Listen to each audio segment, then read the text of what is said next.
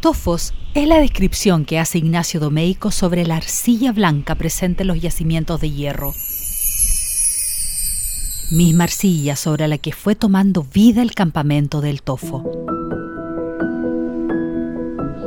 Ya hemos recordado el desarrollo productivo del complejo minero portuario, pero hay más que repasar.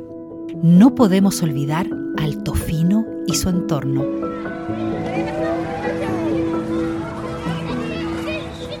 Los trabajadores y sus familias habitaban pequeñas pero cómodas casas de madera.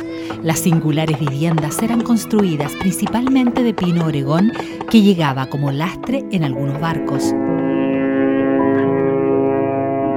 A la distancia se podía observar cómo los hogares de los tofinos se agrupaban en hileras a lo largo de inicialmente cuatro cortes escalonados, labrados en el cerro. Así estaba organizado el campamento del Tofo Cruz Grande.